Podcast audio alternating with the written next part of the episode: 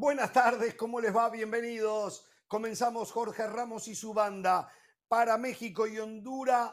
Es hoy, hoy es el día, a todo o nada para las dos selecciones. Nota exclusiva de nuestro compañero Roberto Gómez Junco con el técnico de la selección mexicana hablando del partido de esta noche, el señor Jaime Lozano. Se viene de Last Dance para Cristiano y para Messi. Sí, sí. El circo. El circo va a tener su día. Hoy es el clásico del mundo. Juegan Brasil y Argentina. Ambos vienen de perder y saben que hoy no se puede perder. En Inglaterra comenzaron a complicar a las multipropiedades. Si ya lo hacen en Europa, bueno, está bueno.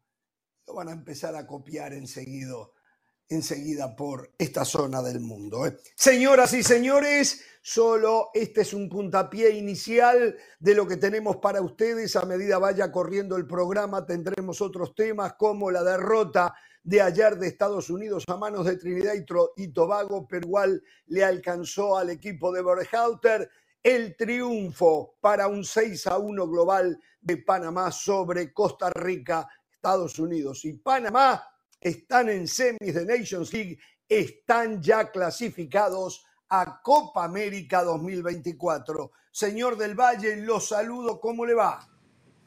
Muy bien, Jorge, un fuerte abrazo para usted, para Carolina, para Mauricio. Eh, creo que no los voy a ver el jueves, así que de antemano les deseo un feliz día de acción de gracias. ¿Y por qué no? Sí, sí, sí. Eh, esta noche arrancan unas mini vacaciones, Jorge. Eh, justo me voy a perder el clásico del mundo, me voy a perder el México-Honduras. Pero bueno, Jorge, la verdad doy gracias por ser parte de este gran equipo, de esta gran empresa. Doy gracias por tener compañeros como ustedes y listo y preparado para hablar de fútbol. Qué día tan especial. muchísimas gracias por la mención. ¿eh? muchísimas gracias por la mención. Muchísimas gracias. Señora, ¿cómo le va? Bueno, ayer la extrañamos, estaba en otras asignaciones, pero hoy ya de regreso y con muchas ganas de hablar de fútbol. Hoy Venezuela se juega una parada dificilísima. Usted siempre tiene igual a Colombia para que la ayude, pero bueno, eh, y de repente a lo mejor hoy le pega por los dos lados, ¿no? Colombia en Paraguay, Venezuela en Ecuador y eh, podría darse, ¿no?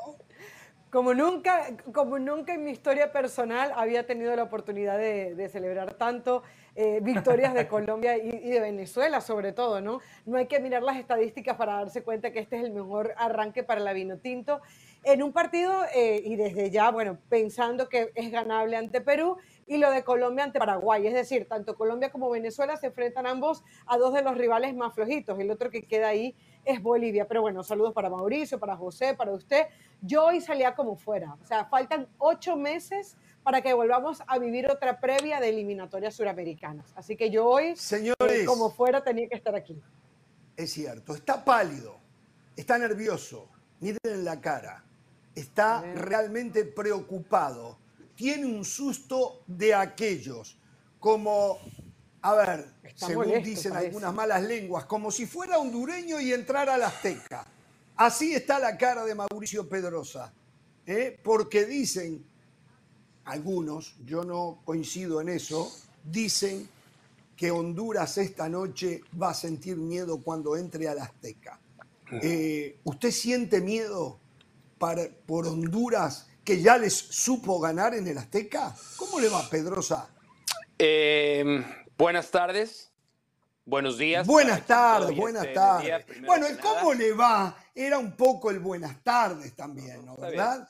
Cómo le va lo veo en su cara, esa es la verdad, no sé ni para qué se lo pregunté. Yo eh, no dejo de saludarles como corresponde, primero que nada. Muchísimas gracias. Eh, hace mucho tiempo los que crecimos con los primeros videos virales, uno de los grandes primeros videos virales en la historia de YouTube y me imagino alguna red social, recordarán este famoso video del el ciudadano mexicano que fue detenido por una autoridad por aparentemente manejar en estado de ebriedad.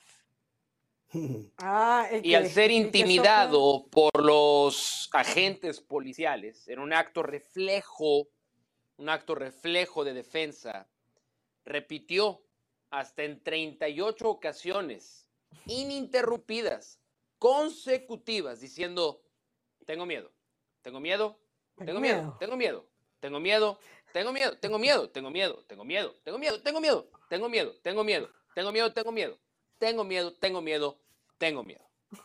No, le faltó una, llegamos a 37, le faltó No voy a llegar, no voy a llegar, ah, no, no vengo en el estado etílico en el que fue detenido este personaje. Hoy no. Ah, bueno. Pero tengo miedo. Tengo miedo que hoy puede ser una noche catastrófica para el fútbol mexicano. No porque Honduras vaya a ganar o empatar, no lo necesita. Pero creo que tendremos tiempo para que pueda yo exponer por qué hoy, esta noche, el Estadio Azteca puede vivir su noche más dura, vergonzosa y sobre todo las, las consecuencias. Esto es parte de lo que pasa. Que eso puede. Parte justo de lo que quiero hablar. Señor Mauricio Pedrosa, sé que vamos a estar en aceras diferentes. Seguramente también con el señor José del Valle, no sé la señora de las Alas. Pero hoy de mañana seis y media de la mañana me levanto, voy al club, hago ejercicio, regreso, me preparo el café, comienzo a mirar la prensa mexicana. ¿Seguro? Y resulta que ayer, en algo, si se quiere, dicharachero, en el programa Fútbol Picante, nuestro compañero educado en este programa, educado, hecho crecer acá, Dionisio Estrada, le pregunta al Tuca Ferretti si él estaría dispuesto en, caso de ser convocado a aceptar a la selección mexicana. Y el Tuca dijo que sí. Hoy juega México-Honduras. México se juega todo frente a los catrachos semifinales de Nations League y clasificación directa a Copa América. Pero la historia de hoy era que el Tuca había dicho que sí aceptaría a la selección mexicana. Esto es lo que yo no puedo entender. A pocas horas de un partido tan trascendente, generar una noticia que tiene que incomodar al seno de los muchachos que están concentrados en el CAR. ¿Por qué? Yo no digo que sean porristas, yo pero ¿por qué no dejar ese tipo de cosas para otros momentos y después aprovechar para buscar algo positivo, un análisis del, partido, cómo tendría que replantear el mismo en relación a lo que pasó en el Chelato Uclés, buscar otras cosas, pero no, pero no. Es más, esto me lleva a pensar a mí que hay muchos colegas que estarían contentos no, no, que no, le vaya bien a Jaime Lozano esta noche, permítame, para mañana tener un título rimbombante. El Tuca lo dijo y es la hora del Tuca. Y el Tuca no es culpable de esto. Simplemente le preguntó y lo dijo sin pensar. Es más, yo creo que no se la darían al Tuca y no porque no lo merezca, simplemente porque el Tuca hizo denuncias en ESPN Deportes eh, que son fuertes y que seguro eso le va a costar eh, que le pasen una factura. Insisto, no entiendo el periodismo que necesita siempre lo negativo para poder vender. Yo por lo menos en mi vida me rodeo de gente que me tira positivismo, que me tira buena onda. Si después me equivoco, esa misma gente viene y me dice que me equivoqué y por qué me equivoqué. Pero primero, dame fuerza si mi hijo va a la universidad a dar un examen y anduvo mal todo el año, yo no le voy a decir, si perdés el examen, no te voy a dejar entrar a la casa, vas a dormir en la calle, te vas a morir de frío. No, le voy a dar para adelante hasta ver qué es lo que puede hacer. Pero no hay caso.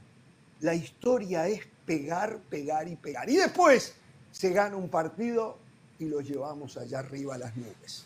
Y decimos que son unos fenómenos. Ustedes no tienen por qué estar de acuerdo conmigo, seguramente no lo van a estar No estoy. porque tienen un aprendizaje periodístico diferente No. al mío y lo respeto, lo respeto. Yo digo que en un país todas las fuerzas deben de tirar para un mismo lado. Eso no es ser porrista, es simplemente previo a un partido tratar de tirar buena onda para buscar cambiar el mal paso que se lleva.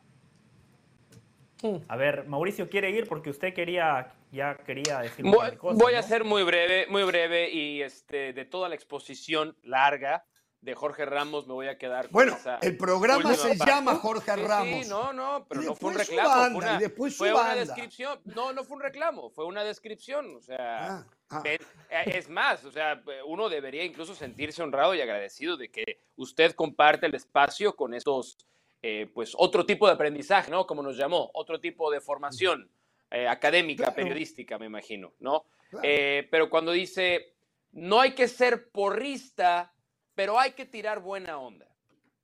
Ok, a mí ESPN no me paga por ser buena onda. Mira, ya le están hablando seguramente Mr. Smith para decirle que Eso no sea ya lo escuché onda. yo, sí, son, ¿Eh? son los acreedores, son los acreedores. Ah, y eso que. Pague, cambié de pague, teléfono, igual Pague. averiguan siempre Bueno, mi número. Tome Bueno, chocolate, pague lo que debe. A mí no me pagan por ser porrista, tampoco me pagan por ser buena onda, a mí me pagan por tener un punto de vista y hablar con la verdad y tener fundamentos para decir las cosas que digo. Hablar Nada con más. la verdad es decir que el Tuca más. Ferretti acepta ser el técnico de la selección mexicana en el Eso día podrías preguntárselo, eso, claro, ahí no hay ninguna mentira.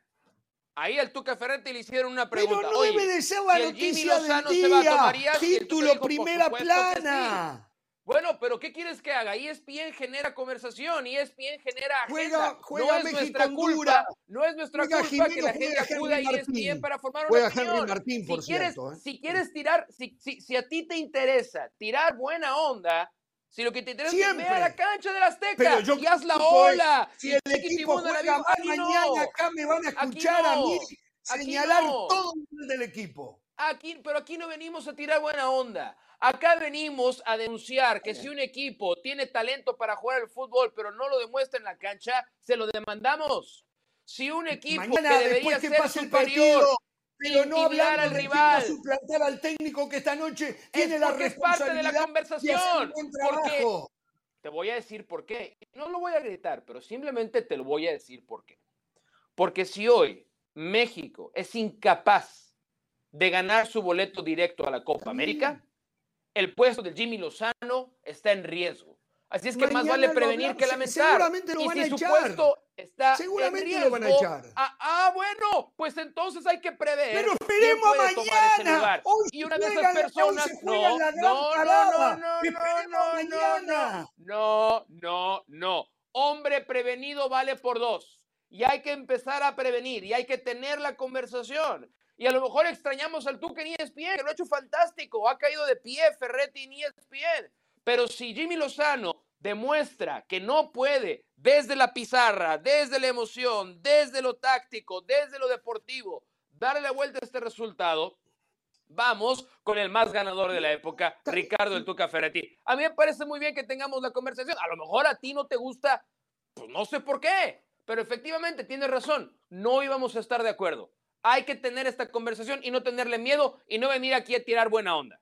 Acá no se viene a tirar buena Yo, onda. yo no entiendo, Ya hace no rato que me qué di cuenta venimos de a eso. hacer- ¿eh? no sé por qué venimos a hacer periodismo de periodistas. ¿Qué me importa a mí lo que titule la prensa mexicana? Yo tengo un Sí. punto de vista independiente, yo tengo un punto de vista genuino y sincero. Yo ofrezco mis argumentos. A mí no me interesa si la prensa mexicana se hace eco de lo que dijo el entrenador más ganador en la historia de México. Que por cierto, así como en su momento yo felicité a Jorge Ramos porque Jorge Ramos trajo a Hugo Sánchez, Jorge Ramos fue pieza clave para que ESPN sumara a Hugo Sánchez. Tengo que felicitar a Alvarito Morales. O sea, Alvarito fue clave para fichar al Tuca. Gran contratación. Un tipo de fútbol que se la Pero juega. está bien que, me felicite a mí acá. A mí en pero picante no me felicitan. A mí en picante no me felicitan. Usted ahora viene a, a felicitar a alguien de picante. No lo entiendo a usted tampoco. Pero está bien, porque Álvaro es amigo mío. Está bien. Yo, es muy amigo mío. Está bien, dele. Eh, no sé si me escuchan, yo perdí el audio. Adelante. Sí, Carlos, te escuchamos. No, Te escuchamos, te escuchamos. ¿No nos sí, escuchas tú a nosotros? venga, Escuchamos. venga, No, no. Nos hacemos güeyes con lo que dices, pero te escuchamos. No, no, pero no nos sí. escucha a nosotros y no nos va a poder responder. Así que yo voy planteando un poquito mi punto. Como siempre, ustedes se van a los extremos. Uno que quiere que demos buena onda, que, diga, que digamos vamos México, y el otro que entiendo el miedo de, de, de Pedrosa. El miedo de Pedrosa lo entiendo y creo que en base a eso tiene que ser el análisis hoy. Si es tan fácil que México hoy saque el resultado. Perfecto. Ahí Si está. es tan Ahí fácil, está. Si realmente Pero buscarle reemplazo al técnico no está bien, Carolina. No, Cuando se- no, en eh, unas horas A se- ver, mañana una se lo buscan. Hay una cosa en el fútbol y en la vida que se llama sentido común. Y yo siento que hoy el sentido común no te dice que tienes que estar hablando del próximo técnico de la selección mexicana cuando se supone que el Jimmy, es que ya va. Jimmy Lozano no es que viene de fracaso en fracaso. Jimmy Lozano viene de un partido malo. Jimmy Lozano viene de hacerle partido a Alemania. Viene de ser el campeón de la Copa Oro. Entonces es justo dentro del contexto futbolístico cualquiera. Yo no digo que vamos Jimmy Lozano arriba, esto lo sacamos todos adelante. No, yo no estoy hablando de eso.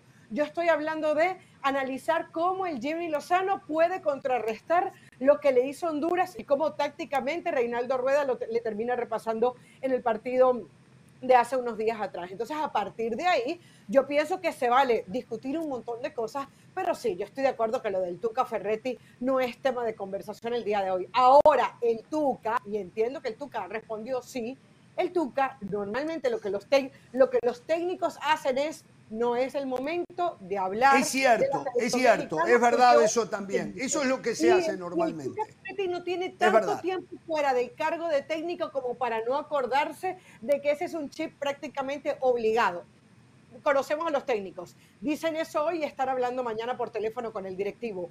Pero creo que entendiendo el Tuca Ferretti, la, el impacto que está teniendo todas y cada una de las palabras que él dice, probablemente pueda decir, así como dice cantidad de cosas a la cara, pudiera decir, oye técnico, tranquilos, mañana lo hablamos. O sea, Pero- creo que también pudo haber De faltado. acuerdo un poquito totalmente, de acuerdo. Muy bien, Carolina, a mí Claro. se me escapó esa parte. El Tuca No, pero- Ferretti no debió decir lo que dijo. Estoy de acuerdo. Pero, pero, ¿cómo podemos venir aquí a aplaudir la hipocresía? Yo valoro la honestidad. no, no, no, yo no ¿Cuántos aplaudo la hipocresía. Es el respeto al colega. déjeme terminar un punto, déjeme terminar un punto. No, no sea injusto. Yo le- Pero yo no es hipocresía, es respeto por el colega que está trabajando. Eso es lo que Perfecto, es. usted lo ve como una falta de respeto y yo lo veo como un ejercicio de sinceridad. Algo que decía Mauricio, hoy quién le paga al Tuca Ferretti? ESPN. El tipo entiende que hoy su deber es dar un punto de vista, una opinión, y Ferretti no se guarda absolutamente nada. Claro, lo que pasa es que a ustedes les gustan los entrenadores que les mienten, que dicen, no, no me interesa, y como dice Carolina, en la pausa de picante ya están levantando el teléfono. No, lo que dije es mentira, sí me interesa. ¿Eso quieren ustedes? No, No, no, pero, pero, pero, a ver, hay miles de maneras de responder.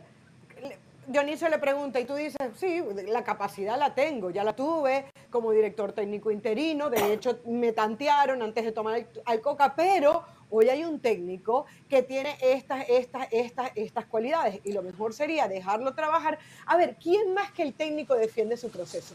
Si hay algo que, que- que el técnico necesita hoy es que los procesos sean valorados, que los procesos tengan continuidad y no se cambien y no se cambien por un partido. Yo creo Bueno, que el, claro, no te olvides que el Jimmy hizo lo mismo que hizo el Tuca, ¿eh? No te Bueno, olvides que el bueno, Jimmy hizo pero el que- Tuca. Hay que, que- parar, que hay que parar. Cuando Coca. El Jimmy, el Hay que ver, parar de hacer esas Diego cosas. Coca, Todos, Diego el Jimmy Coca también. al frente de la Mm. selección, el Jimmy Lozano, dando una entrevista, siempre dijo, no, bueno, claro, a mí me encantaría la selección, si me llaman yo sería el primer dispuesto. O sea, el Jimmy también lo hizo. Lo que hoy están, tú y Jorge le reclaman al, al Tuca, el Jimmy Lozano también lo hizo. Y yo, y yo no se lo critico, al contrario. ¿Por qué No, vamos a condenar a alguien que hable con la verdad en aras, Yo no lo condeno. de este, de este ya Antiético. erosion- de este erosionado concepto de lo políticamente correcto. Tenemos que parar con eso. Nosotros tenemos que venir y hablar con la verdad. Y hay verdades, pero- hay verdades que pero pecan. olvídate de lo políticamente correcto. Hay verdades que lastiman. ¿Qué es lo futbolísticamente correcto? Recuerda que una cosa es lo Pero políticamente pero ¿por qué a correcto y otra cosa es lo ver, futbolísticamente yo lo que quiero saber correcto. es por qué el ¿Qué es lo futbolísticamente que no correcto? siente. Que el técnico se quede. Lo futbolísticamente no, correcto no, es que el técnico no. se quede. O ¿Por qué? mínimo que analice. Pero a ver, si hoy México hace un gran partido, no Mm. se le olvida el 2 a Ujú. 0, lo define Ujú. rapidito en el primer tiempo. ¿Esa conversación vale mañana? ¿Esa conversación vale mañana? No, claro. ¿Cuál conversación? ¿Qué? ¿La de cambiar al técnico? La de cambiar al técnico, no. Exacto, no ¿por qué queda. no esperamos mañana? Y mañana lo hablamos. En vez de 90 hacer títulos. Por supuesto que vale. A ver, no nos olvidemos de algo. No. ¿Cómo llega Jaime Lozano a la dirección técnica de la selección mexicana de fútbol? Llega de bombero. Y llega porque no había más. Sí. Y llega porque el grupo de futbolistas corrió a Diego Coca. Esa es la verdad. El Pero grupo de futbolistas ahí. corrió a Diego Coca. Ya. Y entonces, ¿quién estaba disponible? Pues el Jimmy, cabrón, y este fue el que dirigió a la Olímpica. Pues tráetelo a ver qué va. Y como al grupo de jugadores le cayó bien, el grupo de jugadores se sintió cómodo con el Jimmy Lozano. Los nuevos directivos, que no nos olvidemos también de ese tema, ¿eh? Los nuevos dirigentes dijeron, no, yo Sí, no me quiero confrontar con el jugador tan rápido. No, no, yo no me quiero echar en contra de los futbolistas tan rápido. Muchachos, ¿quieren al Jimmy Lozano como entrenador? ¡Sí! Perfecto, se queda el Jimmy Lozano como Qué entrenador. injusto, Y así dejando la. Qué injusto, dejas una copa oro, dejas una copa oro de lado. Qué Ah, injusto no, que no, no, solamente adjudiques Jimmy esto a que los jugadores Oro quisieron Jimmy Lozano Estados y Unidos no- C, contra Canadá B, ¿no? Un Y fenómeno. si la, per- pero, y si la perdías, entonces eras José el peor Mourinho. técnico del mundo. Y a ver, entonces, ¿a ti no te gustaba el Jimmy Lozano? ¿A ti no te gustaba lo Quita el partido de Honduras, no, No. te gustaba lo del Jimmy Lozano. México- No he visto en nada tu diferente. Conversación, A- a- en a tu ver. conversación Y ya- estaba... y pero, pero ¿qué quieres diferente, Mauricio? Ver, el, fútbol diferente se hacen con jugadores diferentes. Del Valle, de las Claro que quiero ver cosas diferentes. México necesitaba un técnico mexicano. Venimos Sí. de una campaña anti-extranjerismo para la dirección técnica de la selección. Era hora de un técnico mexicano. El problema es que los mexicanos hoy no tienen mucha elección de un técnico calidad selección siendo mexicano.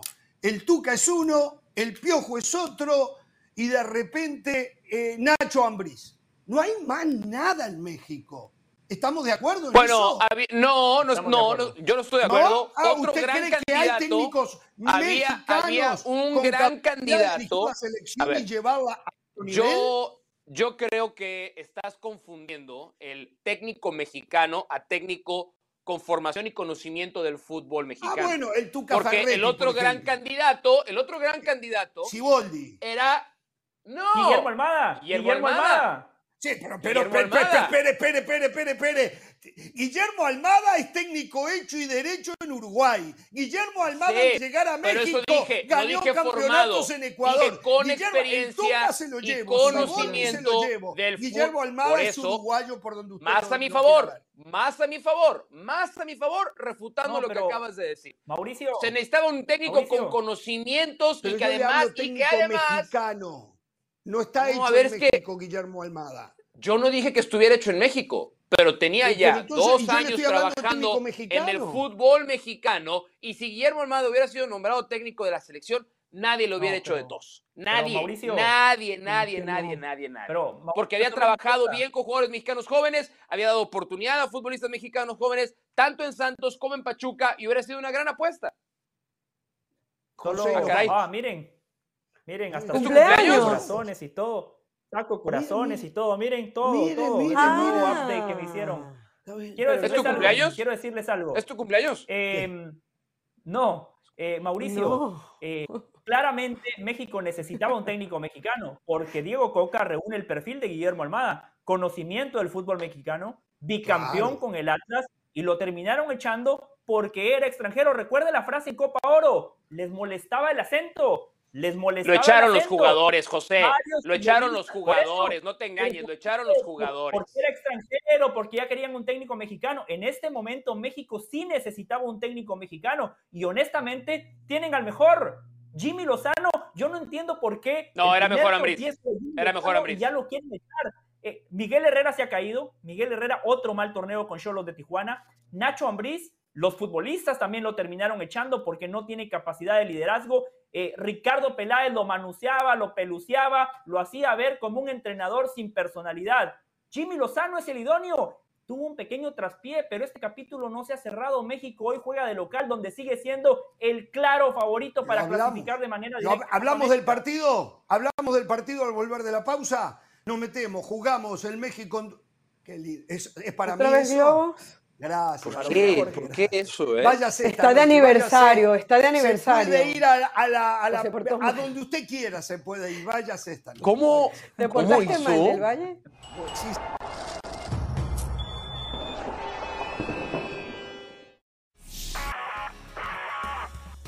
Hola, soy Sebastián Martínez Christensen y esto es Sport Center ahora. Empezamos hablando del Mundial de Fútbol Sub-17, puesto que México quedó eliminado en octavos de final después de ser goleado por Mali por 5 a 0. A los 15 minutos del primer tiempo, los africanos ya estaban arriba 3 a 0 y el partido fue un verdadero trámite.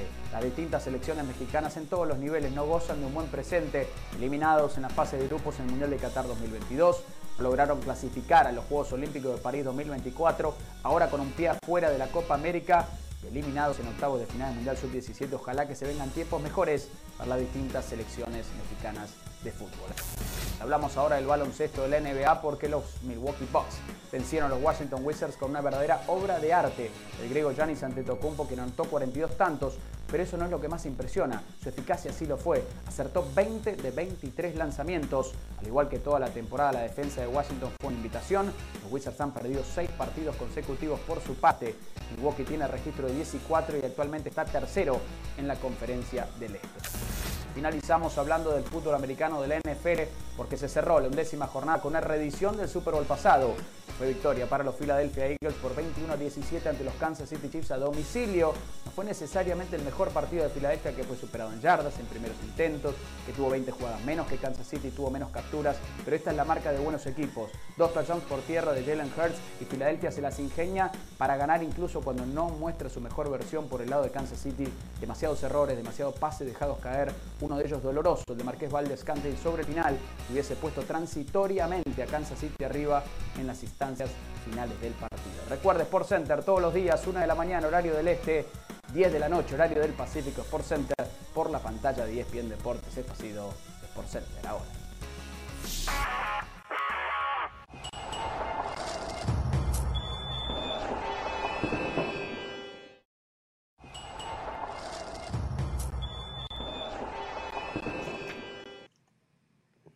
Nuestro compañero Roberto Gómez Junco tuvo la fortuna, la dicha, bueno, lo trabajó y consiguió un uno a uno con el técnico de la selección mexicana, con eh, Jaime Lozano, hablando de lo que ocurrió en Tegucigalpa y lo que puede pasar esta noche. Aquí un resumen del pensamiento del Jimmy Lozano.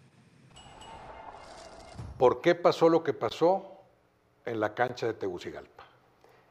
Híjole, son tantas, tantas situaciones eh, y a veces suenan a justificaciones, pero si me preguntas tal cual, creo que fue un partido en el que hasta antes, de, hasta antes del gol, creo que era un partido como lo, como lo imaginé, como lo pensamos, un partido que teníamos la pelota, no éramos profundos, pero teníamos el balón.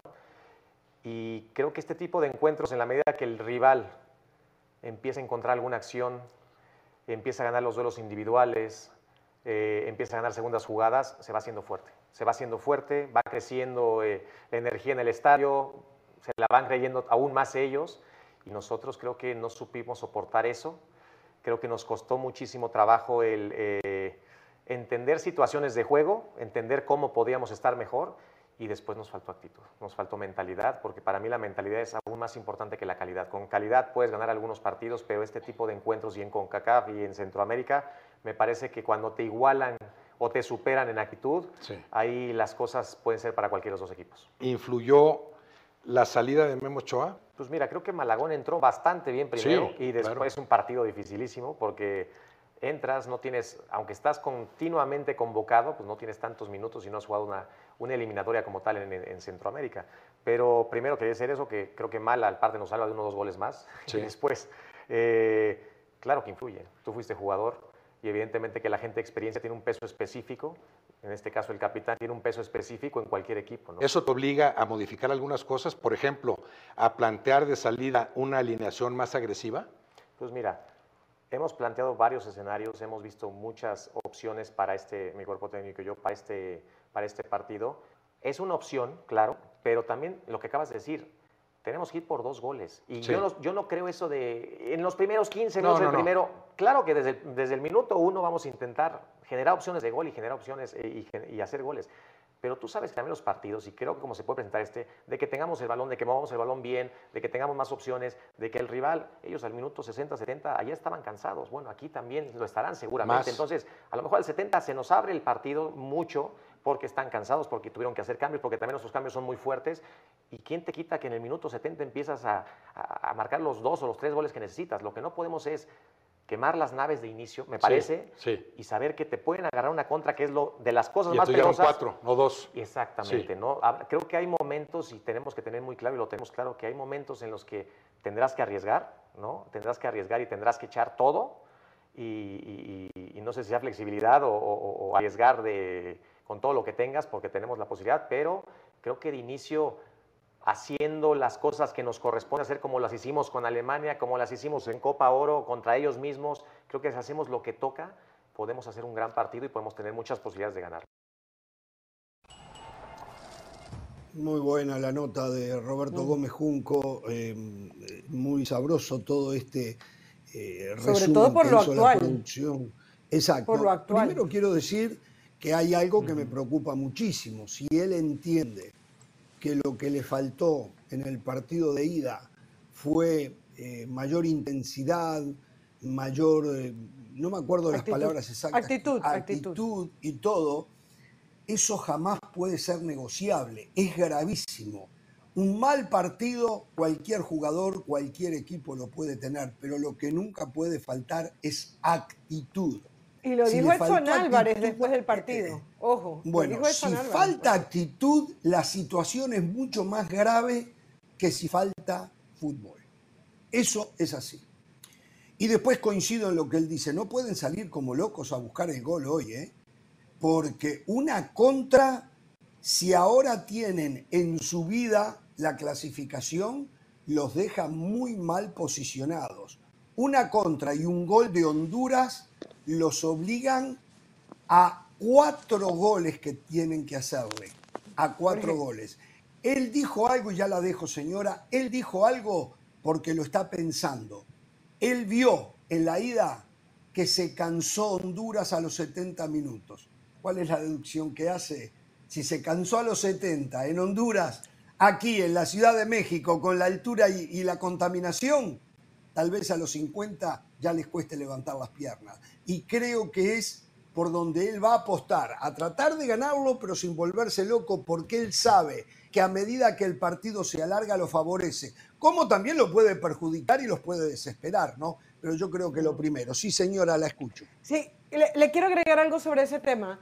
Yo creo que no puede salir como loco, nunca puede salir como loco ante ninguna situación, pero no se puede confiar México, porque a medida que los, minu- el los minutos van a ser el enemigo de México y el amigo de, de la selección de Honduras, porque tiene todo a su favor. Entonces, lo que no puedes permitir es que se te crezca el rival. Lo que no puedes permitir es que llegue tranquilito al minuto 70 y cada vez estén mejor paraditos atrás. Lo que no puedes, o sea, porque es que todo el mundo habla de las necesidades de México, pero las, las necesidades de Honduras están intactas y las tiene además a su favor. Entonces, yo sí creo que aunque no vas a salir como loco, tienes que salir a decir que eres el dueño de casa, tienes que evidentemente mantener a tu línea de cuatro, si vas a usar la línea de cuatro bien parada atrás, de repente que los laterales no se te descarrilen tanto, pero sí cada vez que te encuentres espacios, ir a buscar el arco contrario, si no el partido se te puede complicar y el desesperado puede ser tú, no el, co- no el rival.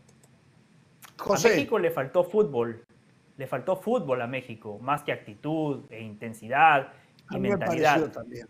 Lo que quise, lo que me parece a mí que lo que quiere decir Jimmy Lozano es que cuando México enfrenta a cualquier selección de Centroamérica, esa selección centroamericana da el extra porque tiene la motivación de enfrentar al gigante del área. México lo que tiene que hacer es igualar en intensidad a Honduras. No quiere decir que a México le haya, le haya faltado actitud.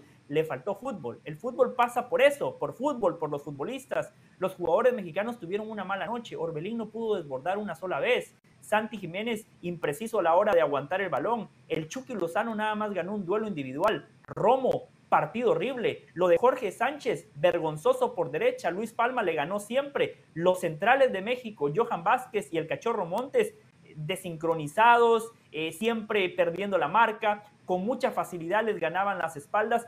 Eso le faltó a México. Habiendo dicho eso, escuché atentamente a Jimmy Lozano y el tipo la tiene clarísima. Yo coincido plenamente en todo lo que dijo. No hay que volverse locos. Por supuesto que México va a buscar el gol desde el inicio, pero eso no significa que se van a ir desbocados al ataque, porque él dijo algo clave, el cero en la portería, la marca en ataque. México va a correr riesgos, pero tiene que ser precavido, esperando ese pelotazo largo que seguramente va a venir de Honduras. No me sorprendería que Albert Ellis juegue desde el inicio, porque Albert Ellis es mucho más rápido que el Choco Lozano. Albert Ellis es No, no, por Edwin Rodríguez, eh, jugaría por Edwin Rodríguez, tengo entendido, ¿eh? para hacerlo más ofensivo ahí está, aparentemente, aparentemente. Porque es un futbolista más rápido para atacar los espacios, para jugar a la espalda de una línea de cuatro que seguramente va a defender 40, 50 metros lejos eh, de la portería eh, de Malagón. Eh, yo no entiendo por qué muchos periodistas se dan vuelta. En Copa Oro, Mauricio sabe a quién me refiero, en Copa Oro un colega de ESPN le dijo a Jimmy Lozano, Jimmy, gracias a ti el ciego volvió a ver, el paralítico volvió a caminar.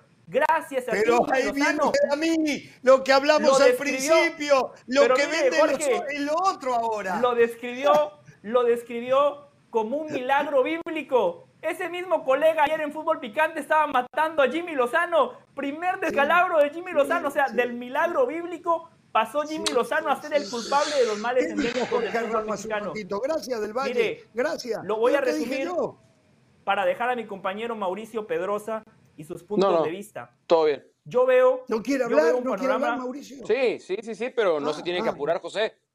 Ah, ah gracias, Mau. Gracias, Mau. Lo que pasa que vio, Mau, no, no, me gusta. No me gusta esos monólogos interminables. Eh, los míos son Yo veo un panorama. mis monólogos son los buenos. Yo no dije nombres. Yo veo un panorama muy favorable para México porque el factor sorpresa ya no existe. Honduras sorprendió a México en el partido de ida. Una sección de Honduras que venía jugando muy mal. Un entrenador que nada más tenía cinco partidos.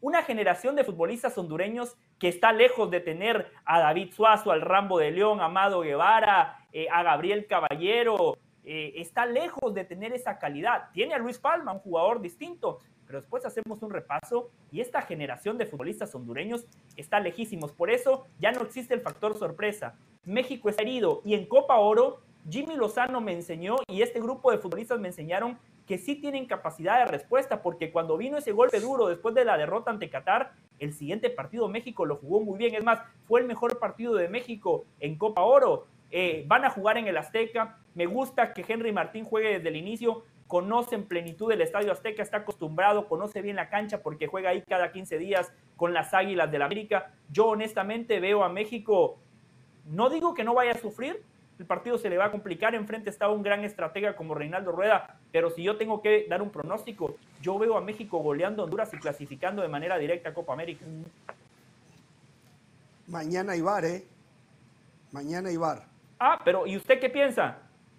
Yo pienso que el partido va a ser muy cerrado, que México va a sufrir muchísimo, que la altura va a jugar un papel preponderante y que como consecuencia, unido todo, y que México tiene mejores jugadores que eh, Honduras, unido todo va a terminar siendo un triunfo de México. Eso no significa que vaya a ser una clasificación de México. Para mañana ah. quiero esto, ¿eh?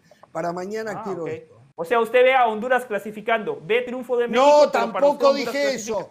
Tampoco dije eso. no, pasa nada. no estoy diciendo, no estoy diciendo que México vaya a clasificar, pero tampoco estoy diciendo que Honduras. Uno de los dos tiene que clasificar. Lo que estoy diciendo es que va a ser un partido cerrado y que no como usted México va a golear. Capaz que sí que golea, no sé, no sería la primera vez.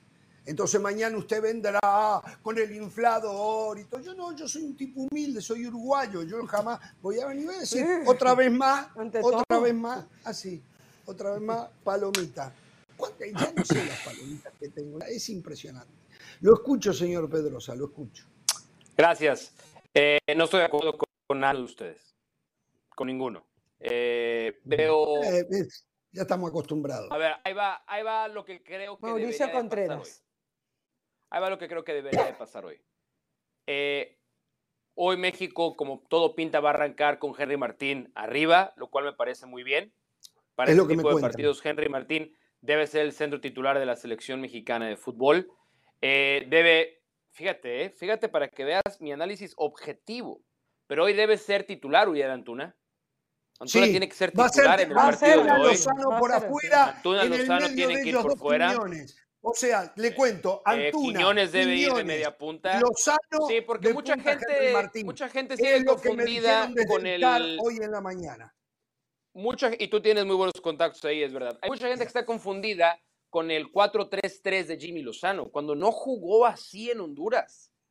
Jugó 4-2-3-1. Así es como salió a jugar. Y así es como va a jugar hoy. Y, la diferencia es que hoy Luis Romo se tiene que ir a la banca, Luis Chávez tiene que ser titular, acompañando a Edson Álvarez. tener por delante de ellos a Julián Quiñones, mucho más pegado Henry Martín, Julián Quiñones, que lo que podría estar pegado a los dos contenciones, eh, para que Antuna y el Chucky Lozano replieguen para que sin balón México básicamente termine un 4-4-2 sin balón, 4-2-3-1 con balón. Así tiene que jugar México. Esa es, esa es la formación que más oportunidades le va. Media punta, ¿no? ¿Te entiendo? Yo no, el Jimmy Lozano fue lo que dijo. O sea, sí, porque Jimmy Lozano lo dijo. Ah, a Lozano le preguntaron, ¿en dónde ves a Julián Quiñones? No lo cuestiono, y lo dijo como saber. punta.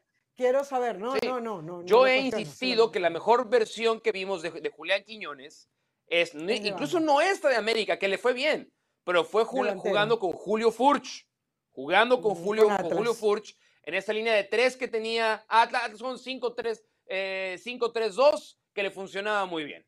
Yo, cuando Diego Coca toma la selección, yo decía, Coca, tienes que jugar como juegas en Atlas. No hay por qué moverle. No jugó así y le cayó un día y le cayeron. Pero en fin, pasa por un tema, porque hablamos del tema de actitud y disposición y eso es bastante difícil de medir o de contabilizar o de darnos una idea correcta. Pero ¿por qué tengo miedo esta noche?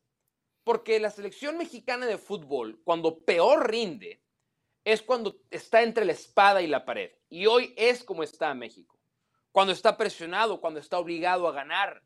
Es cuando México históricamente, no quiere decir que le vaya a pasar hoy necesariamente, pero históricamente le pasa esto, se ofusca y se ofusca porque hoy también podemos ver un fenómeno que hemos visto en otras ocasiones y que termina por hundir, por enterrar a la selección mexicana de fútbol. Si el Azteca se le echa en contra. Y yo creo que si pasan los primeros 20, 25 minutos de partido y el Azteca no ve el rendimiento que debería de ver, el Azteca se le va a voltear a la selección mexicana de fútbol. Porque el aficionado mexicano está hasta el gorro de actuaciones como contra Honduras.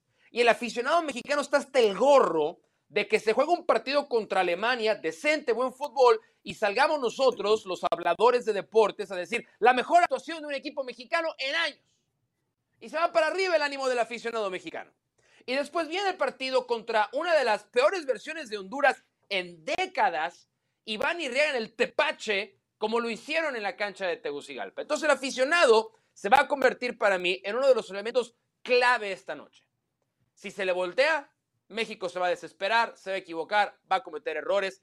Tiene una línea defensiva con un Jorge Sánchez que es horroroso. No es jugador de selección, Jorge Sánchez no lo es.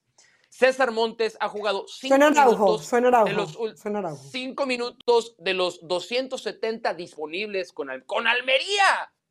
Almería, el peor equipo de la primera división española, César Montes, ha jugado cinco minutos de los últimos 270 disponibles. Y creo que México va a sufrir. Hoy México va a tener un partido sufrido, difícil, muy espinoso, y que si la tribuna se le voltea, México no va a clasificar. Yo creo que México gana hoy 1 a 0, tal vez 2 a 1, y va a tener Ahí que jugar estoy No clasifica. Ahí estoy O Su sea, no clasifica. No, yo creo que no México no clasifica. Pero la veo por ese lado. Yo creo que México no No clasifica. clasifica Creo que hoy. México no, Yo creo- creo que yo no- creo- creo que yo México creo- no clasifica hoy porque acordémonos de los últimos, Sí. y acabo con esto, los últimos 20 minutos en Tegucigalpa. El partido se le fue de las manos a Jimmy Lozano. Ustedes explíquenme qué hizo el Sí. Jimmy Lozano bien, con cambios, modificaciones tácticas en los últimos 25 minutos. Estuvo más cerca No, el tercero de Honduras que el primero de México. jugadores. Sí, sí, No, sí. no, no, eso le A faltó. los Los cambios de Jimmy, los cambios de Jimmy fueron, sacó un 9, metió otro 9, sacó un mediocampista, Sí. metió otro mediocampista, sacó Orbelín, metió a ¿Qué Antuna. significa no hubo eso? un cambio para buscar algo distinto, no hubo un cambio para revolucionar. En eso estoy de acuerdo, pero aprendió de la lección, me parece a mí. capacidad táctica estratégica del técnico, dice usted. A ver, en ese partido sí, en ese partido sí, pero yo Se no le digo fue de que las tenga manos. poca capacidad Este partido se táctica le y fue de las manos a Lozano. En ese partido, en ese partido le faltó buscar algo distinto, porque saca Ujú. al chiquito Sánchez, metió a Julián Quiñones de media punta, sacó a eh, Orbelín, metió a Antuna, sacó a Romo, metió a Luis Chávez, ¿me entiende Jorge? No hubo un cambio de Sí, sistema, hombre no por hubo un hombre, cambio de por intención. hombre, hombre por hombre. Claro. hombre Y el Eh, de Caro, Quiñones tardó. Y el de Quiñones tardó. El, el de Quiñones creo que fue al Sí. minuto 70, algo así que, que termina entrando Sí. Quiñones. Eh, yo, yo creo que veo el panorama tan gris como lo hace Pedrosa y, y Jorge.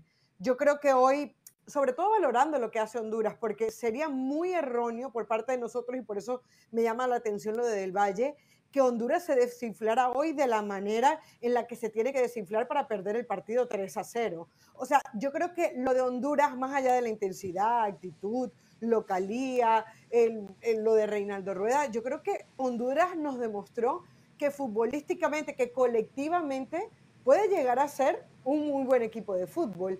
Y si hoy maneja eso a su favor, sin ser tan, tan ofensivo, pro- probablemente tomando algunas precauciones, no demasiada, porque entregarle la pelota a México yo creo que sería hoy un error nefasto para la selección de Reinaldo Rueda, y ahí sí se le puede venir la noche.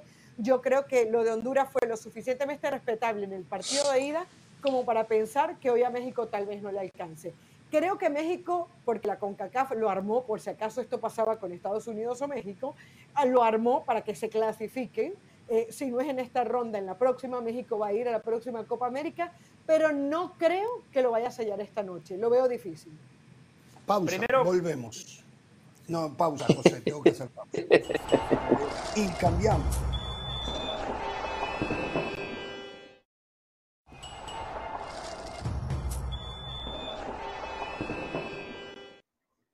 Inglaterra desperdició una oportunidad de comenzar a terminar con las multipropiedades. Hoy los clubes rechazaron una propuesta donde no se permitían intercambio de jugadores de equipos de un mismo propietario. Por ejemplo, un caso como el México León Pachuca. La propuesta era que no podían intercambiar jugadores entre ellos. Los clubes lo rechazaron, ¿eh? por lo tanto va a seguir ocurriendo. ¿eh? Em, ¿Qué más? Se viene The Last Dance, así denominaron al partido. En febrero de este próximo año, en Riyadh van a jugar el Al Nasser de Cristiano Ronaldo y el Inter Miami de Leo Messi. Circo por donde lo quieran. También el Inter Miami eligió rival para la presentación del equipo de la próxima temporada y la camiseta. ¿Saben quién va a ser el rival? Newell's Old Boys de Rosario. Sí, Messi seguramente va a jugar medio tiempo con Newell's Old Boys.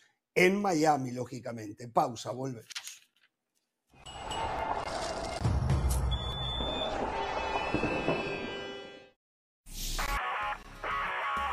Hola, soy Sebastián Martínez Christensen y esto es Sport Center ahora. Empezamos hablando de la Liga de Naciones de la CONCACAF porque Estados Unidos ha avanzado a las semifinales y se clasifica de manera automática a la próxima Copa América.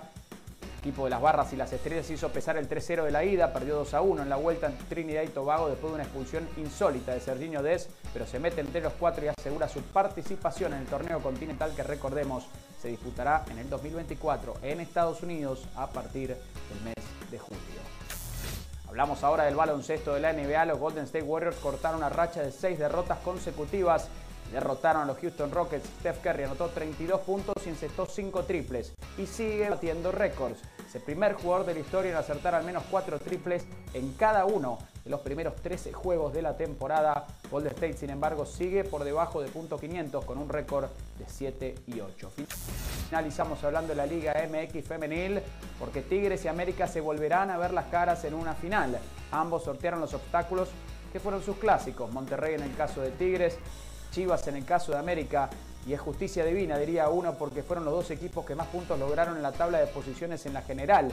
En la apertura 2023, Tigres terminó con 44 unidades, América con 42 y ahora se ven las caras en las finales. Hay que recordar que Tigres tiene 5 títulos en la categoría. Recuerda Sport Center todos los días, 1 de la mañana, horario del este, 10 de la noche, horario del Pacífico, Sport Center por la pantalla de ESPN Deportes. Esto ha sido Sport Center ahora.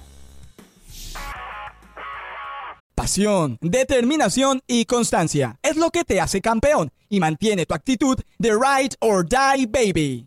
eBay Motors tiene lo que necesitas para darle mantenimiento a tu vehículo y para llegar hasta el rendimiento máximo.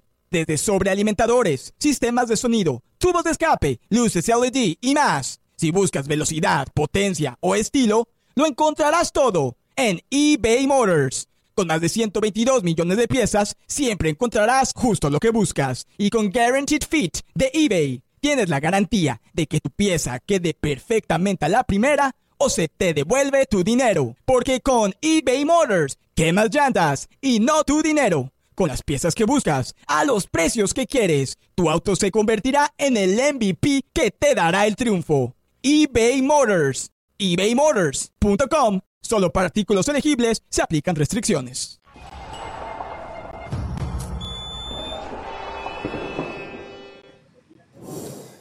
Bien, continuamos en Jorge Ramos y su banda. En una hora están arrancando Paraguay, Colombia en Asunción. En hora y media arrancan Uruguay, Bolivia y Ecuador, Chile. Inmediata, en dos horas está arrancando Brasil, Argentina y van a cerrar. eh, y ahí también eh, Perú-Venezuela, ¿no? ¿Verdad? A la misma hora. No, el de Venezuela es el más tarde. El de Perú, Ah, Venezuela es el más más tarde. tarde. Cierran. ¿Quién cierra eh, la jornada? Eh, Perú, este, Venezuela. Perú, Venezuela, Perú, a las 9 de la Venezuela, noche. Perú, Venezuela. Perú, Venezuela a las 9 Perfecto. de la noche. Perfecto. En un ratito hablamos del clásico del mundo. Eh, El Perú, Venezuela. Bueno, a ver, eh, y nos podemos ir metiendo un poquito en esto.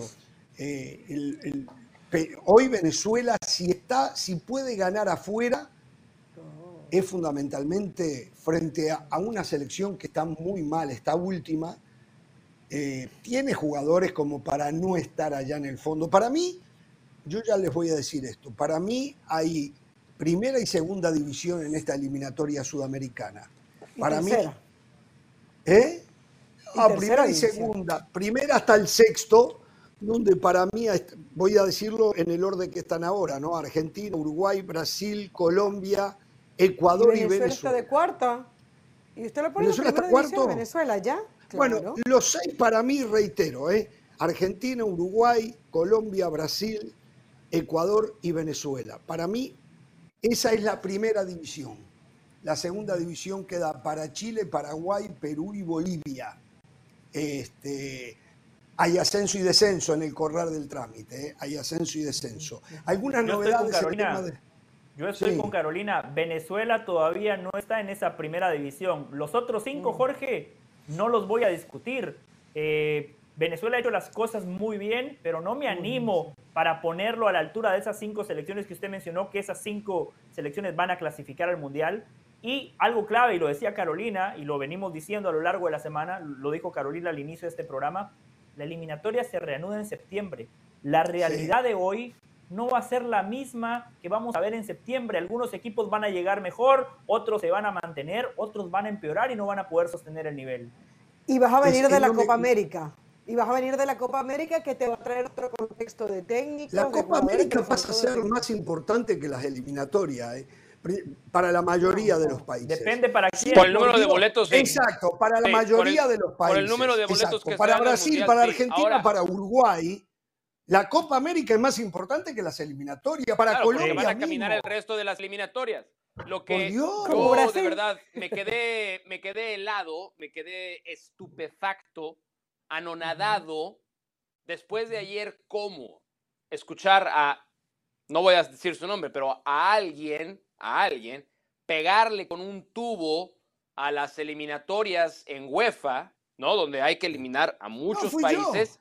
Y hoy de plano, en una eliminatoria de poquitos países, decir que hay divisiones. Válgame Dios. O sea, yo, yo, yo de verdad que intenté comprender, entender, me abrí, este, dije, a ver, Mauricio, respira, relájate, seguro tú entendiste mal. Seguro yo entendí mal. O sea, A ver, usted me está seguramente yo atacando escuché algo mal. y tiene derecho Pero- a hacerlo. Usted me pero- está pero pero de déjeme verdad, o decir sea, esto. Déjeme La decir esto. La No caiga, no caiga, no caiga.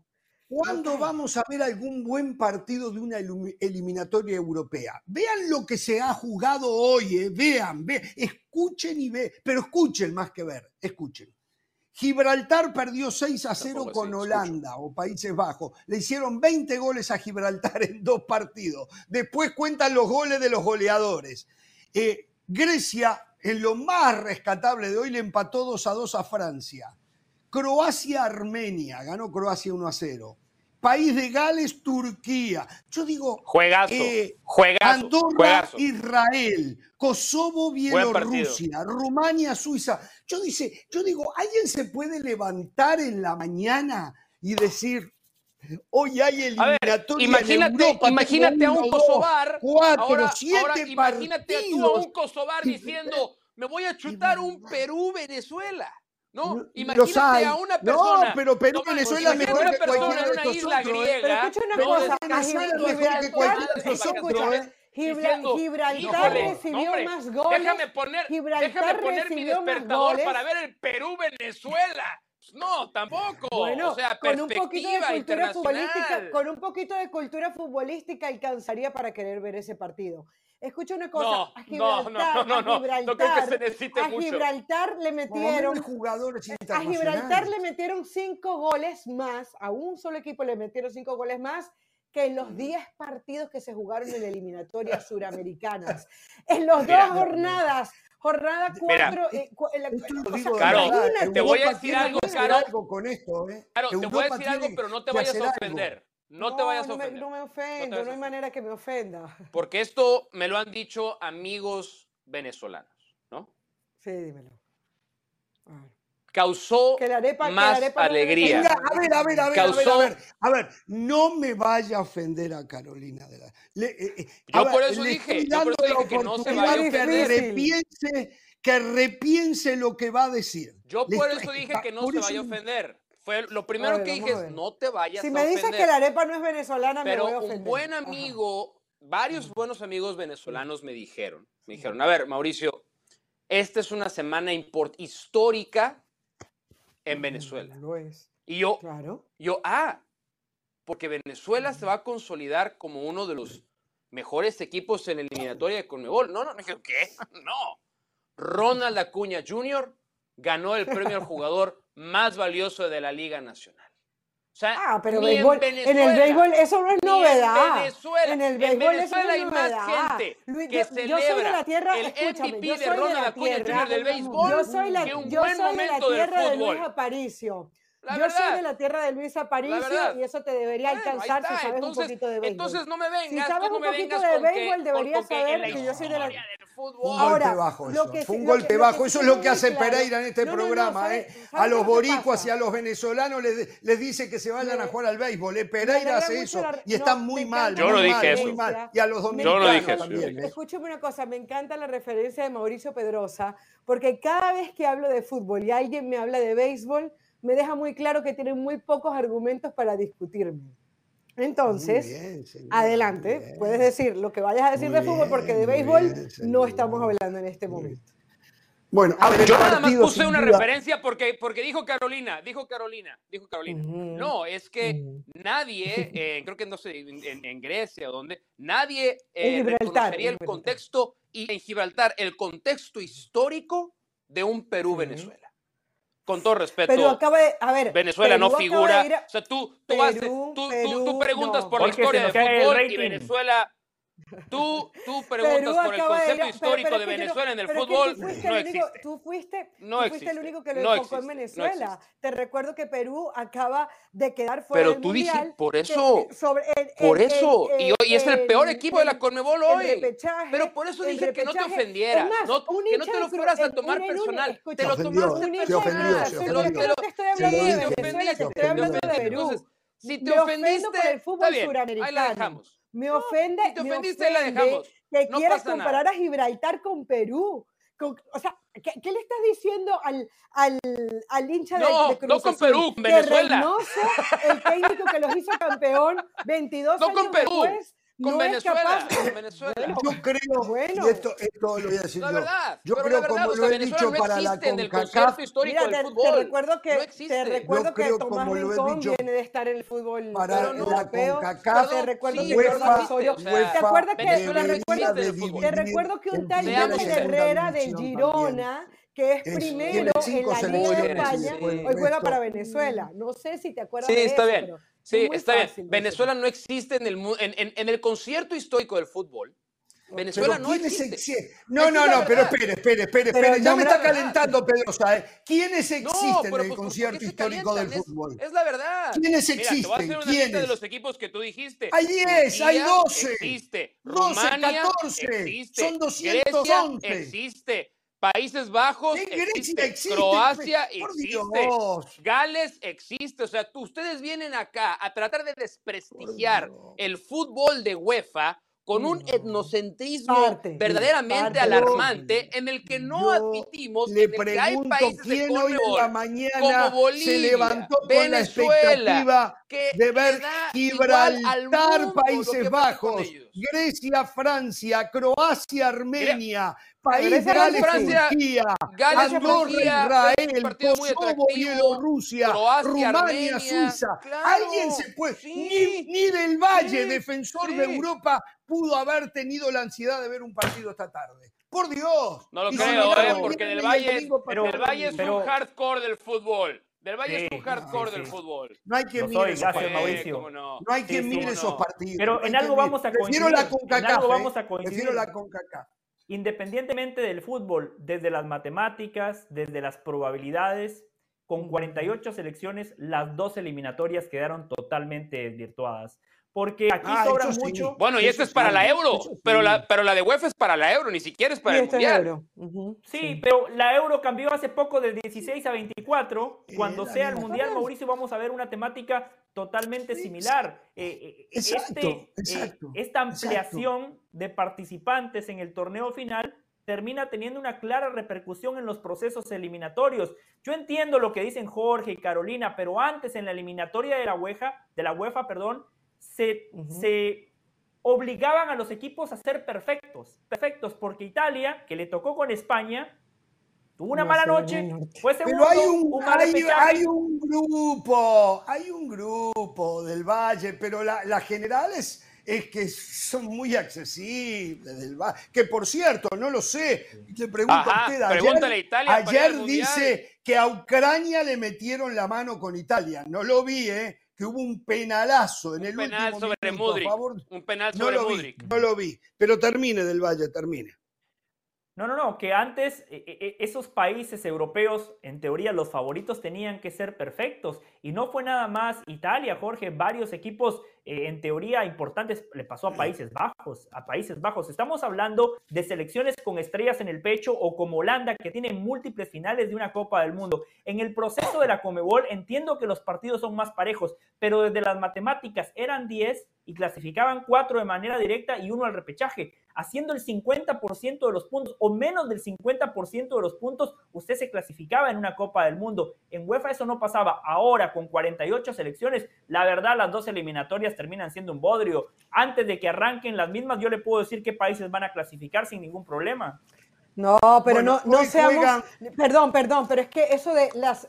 Eso de que, por ejemplo, háblenme de las eliminatorias suramericanas, no podemos decir que son un bodrio. Podemos decir que competitivamente, pensando en Eh, ir son al mucho mundial, más pero, fáciles, pero sí. estamos Son hablando, el otro día fáciles. tú del Valle hablabas maravillas del partido Argentino-Uruguay. Entonces, ¿cómo decimos un día, ay, el repaso de Bielsa Pero, sobre Carolina, Scaloni", no, no, no. y luego decimos que son un bodrio? O sea, o, No, pero, o no Carolina. nos gusta la competitividad o no nos gustan los partidos, No, pero partidos pero- futbolísticamente hablando pero- son muy buenos para. Carolina, le estaba hablando Sí. estrictamente de las matemáticas, de las probabilidades, los puntos que usted necesita para clasificarse a una Copa Pero del Mundo. eso no es el Desde ese punto de vista termina siendo un bodrio porque Carolina, antes de que Sí. arrancara la eliminatoria, usted recuerda que yo aquí en Jorge Ramos le dije, antes de que arrancaran, felicidades Argentina, Uruguay, a, a Brasil y a Colombia porque ya se clasificaron de manera directa al Mundial. Y le dije, Ecuador, a pesar de tener tres puntos menos, también va a clasificar de manera directa. Y después le dije, para los otros cinco países sí va a ser una eliminatoria. Pero me entiende, Y, y estamos... Bra- y Brasil,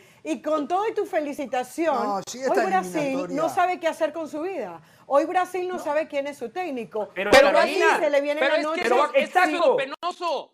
Es que eso es lo triste. Aún con esta versión de Brasil, tres partidos sin ganar en la eliminatoria, va a ir al Mundial. O sea, hay que ser realmente malo para no ir al Mundial. En Conmebol hay pero- que pero- realmente esta pero- eliminatoria estoy de no acuerdo. no Mundial. Eso, con se este juega eso, proceso es estoy de acuerdo. Hay no que estamos hacer- hay que premiando la muy excelencia. malo.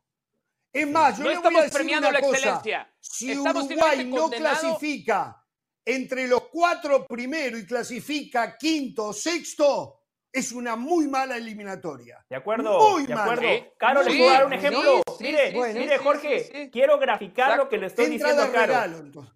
Quiero graficar lo que le estoy diciendo a Caro. Es como que la próxima semana, un lunes, aquí Jorge, Mauricio, Carolina y yo digamos, ¿saben qué? Hoy no vamos a hablar de cómo está el City, el Liverpool, el Arsenal y el Tottenham que están peleando el título de la Liga Premier. Mejor hablemos del Burnley, del Everton, del, del Sheffield United, del Luton Town y del Bournemouth. Y vamos a ver cuál de, esas de esos equipos termina descendiendo. E- En eso se ha convertido la eliminatoria de la Comebol, Caro. En esas dos divisiones que mencionaba Jorge, Si lo vamos a estar más atentos a la división si de abajo que a reducen los de arriba. solamente a la clasificación, quién no va. si lo redu- pero escúcheme, si lo reducen solamente a la clasificación, sí. Pero cuando tú estás pensando en qué va a ser Argentina en el próximo mundial, cuando estás pensando qué va a ser Brasil en el próximo mundial, cuando nosotros hablamos aquí de México, no, No, hablamos de México que va a ir o no va a ir al próximo mundial, no hablamos claro, del de 2026. Conmebol que en hablamos, UEFA. a- hablamos Son más de lindos los partidos de Conmebol que en pensando- UEFA. Mejores partidos Bueno, de fútbol. Son mejores los partidos en Conmebol que en No UEFA. todos. Eh, No, no todos. Hay- es que estás generalizando. Es que estás. Por Dios, es que el- hay- el- el- mira. en prácticamente en el 90% de las elecciones No, no, hay jugadores no, top, top. Algo que no ocurre en UEFA, que son cinco o seis selecciones, el resto, por favor. Jorge, pero es que tu ejemplo, pero es que no eh, estás eh, comparando, es que no estás comparando, muchachos. no estás comparando manzanas con manzanas, no lo estás Bueno, haciendo, pues porque un una confesión es tan grande que obviamente va a haber mucha más disparidad, eso es obvio. Pero mira, mira la gráfica, es aburrida la eliminatoria sudamericana. Jamás. Hoy Sí. la respuesta es No, no, sí. no, Hoy aburrida la no respuesta es. sí, sí es aburrida. aburrida Bajo no este nuevo es. formato de mundial. Ahora, que nos puede de pronto dar un Bueno, buen es partido, aburrido el no. fútbol Claro de Sudamérica o la un- a eliminatoria veces nos puede dar un buen sudamericana. partido, La eliminatoria ¿no? de repente puede ser aburrida para la mayoría. El fútbol es lo mejor que se puede ver en la eliminatoria en Sudamérica. Vamos a la pausa y vamos a hablar del clásico del mundo, de Brasil-Argentina, ¿eh? al volver de la misma.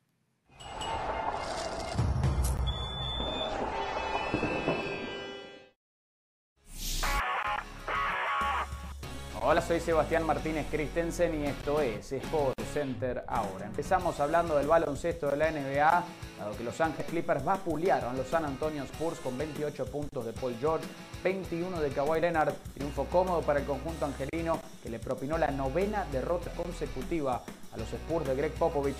Mala actuación de la sensación francesa Víctor Wembanyama que fue limitado apenas a 9 puntos y 3 derrotas Comienzo decepcionante para San Antonio, también lo ha sido para los Clippers, pero finalmente el conjunto angelino empieza a ver una luz al final del túnel, confía en su recuperación, actualmente tienen un récord de 5 y 7.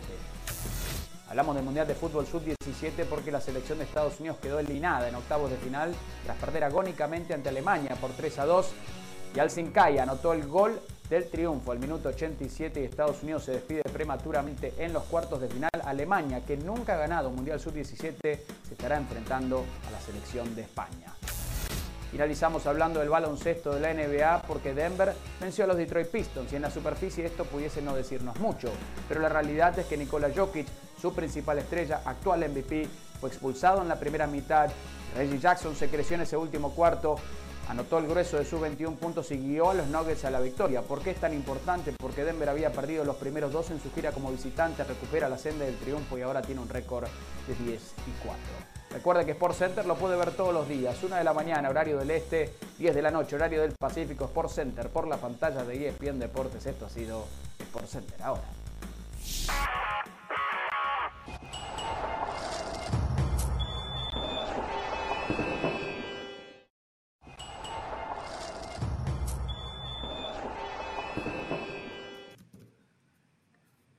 Bueno, a ver, eh, tenemos que hablar de Brasil, Argentina.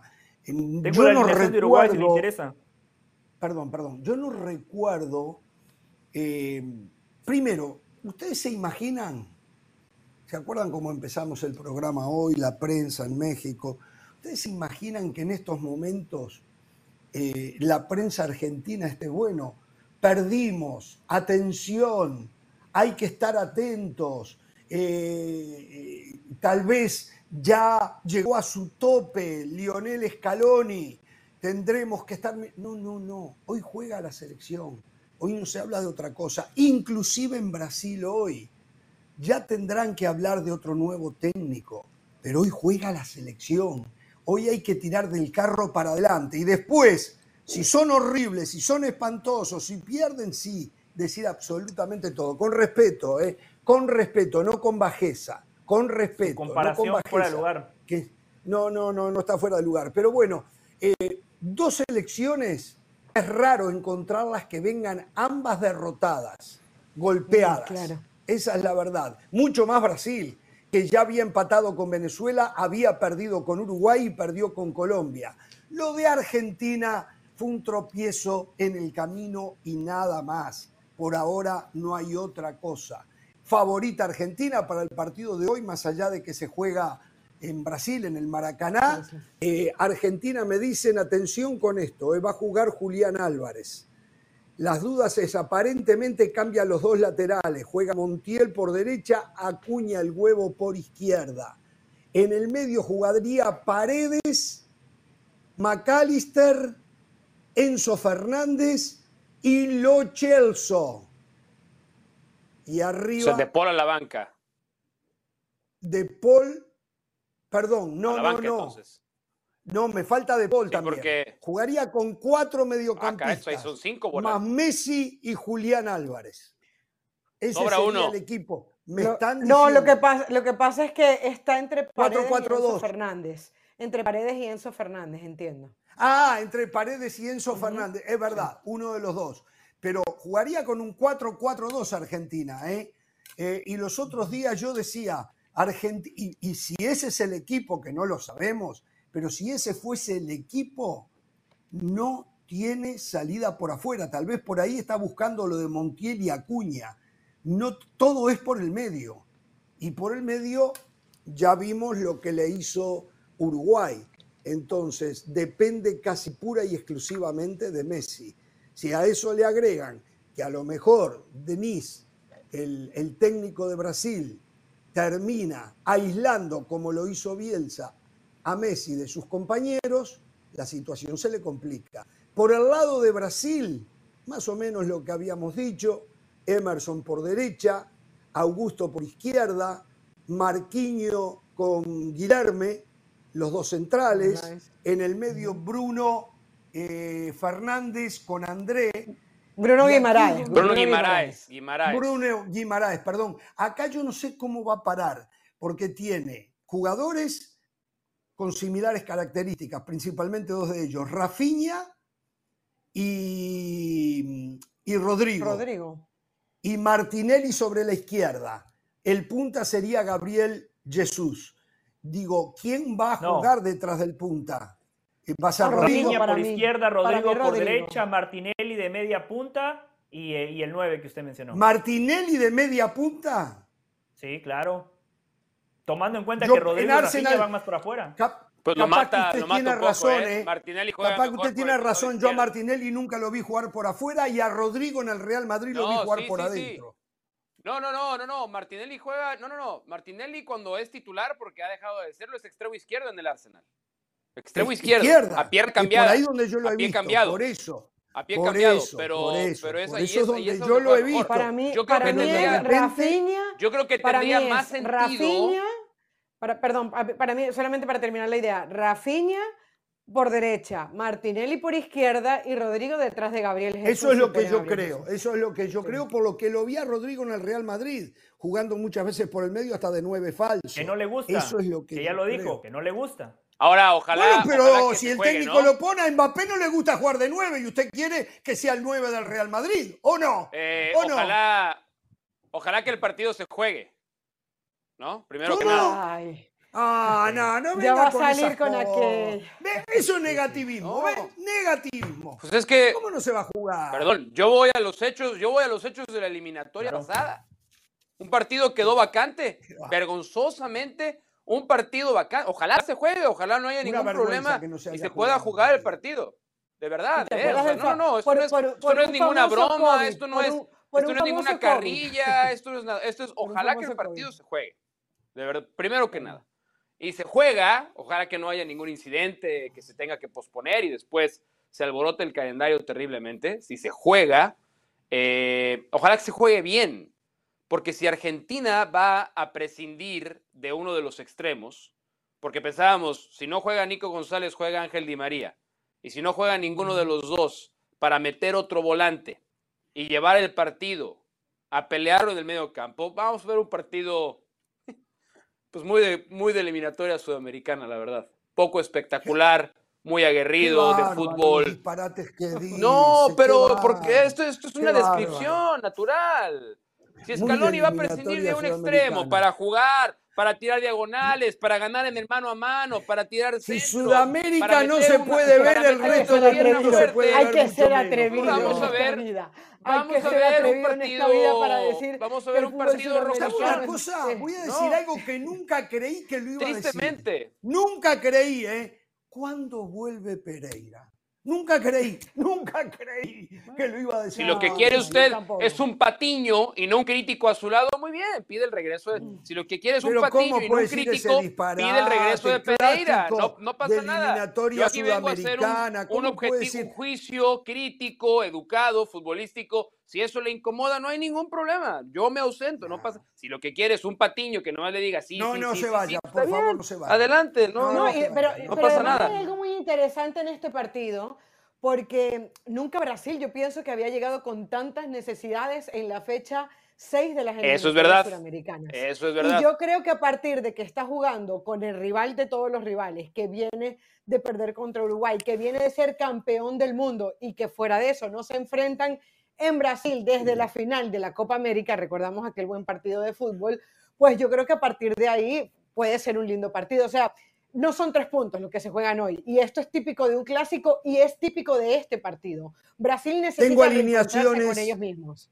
Tengo Necesita, o sea, alineaciones de necesita- Paraguay-Colombia, ¿eh?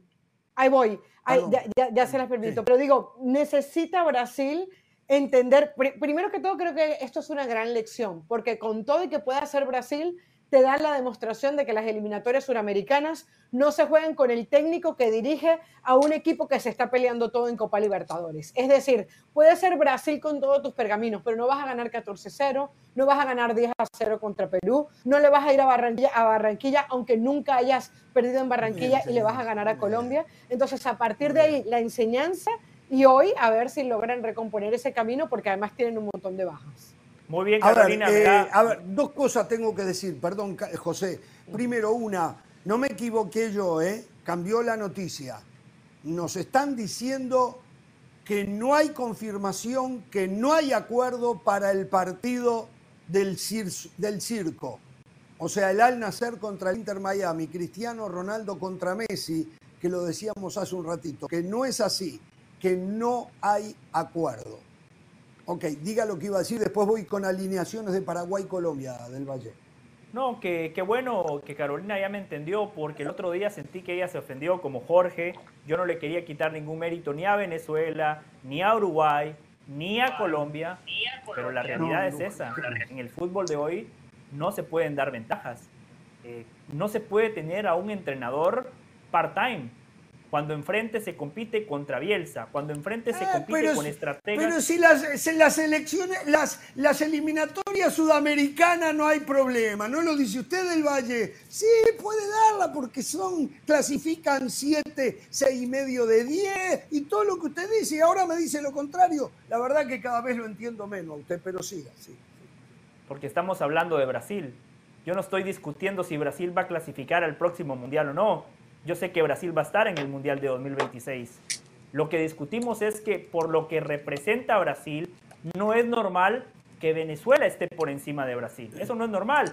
No es normal que Uruguay esté por encima de Brasil en la eliminatoria. No se ofenda.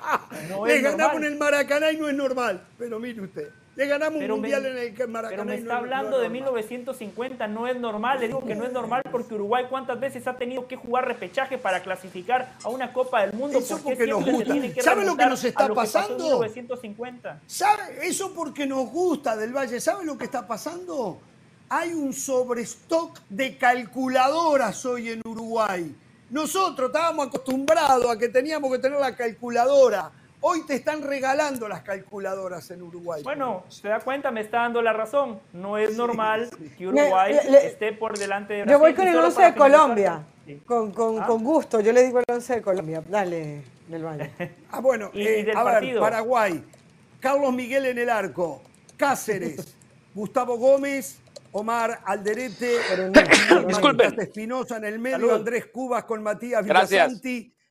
Matías Nicolás Rojas con Ramón Sosa, los volantes por afuera.